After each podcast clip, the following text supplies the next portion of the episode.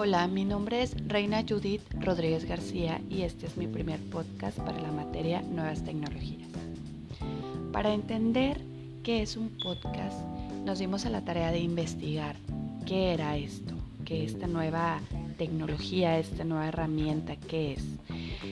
Y pues no es más que un pequeño programa de radio que los usuarios pueden descargar o escuchar de manera streaming a través de cualquier dispositivo móvil como celular, tablet, iPad, etc. Actualmente existen muchos tipos de podcast, de marketing, de académicos, de literatura, de vida saludable, donde tocan temas inimaginables. Existen varias herramientas para crear un podcast, como es grabar audios, grabar notas de voz, grabar a través de Google Meet, de iBox y esta herramienta que yo estoy usando que es Anchor. Después ya los podemos subir o los podemos escuchar a través de plataformas como YouTube, TuneIn, Podcast Go y mi favorita, Spotify, en donde encontramos gran variedad de podcasts que podemos eh, tener al alcance de nuestra mano en cualquier momento. Hay que recordar que esta nueva herramienta de podcast eh, está en expansión por toda Hispanoamérica, eh, en donde cada vez es más popular. Ahora, eh, como parte de la tarea, vamos a hablar también de la edición avanzada de documentos y vamos a enumerar los cinco elementos que considero muy importantes dentro de, la edición de documentos.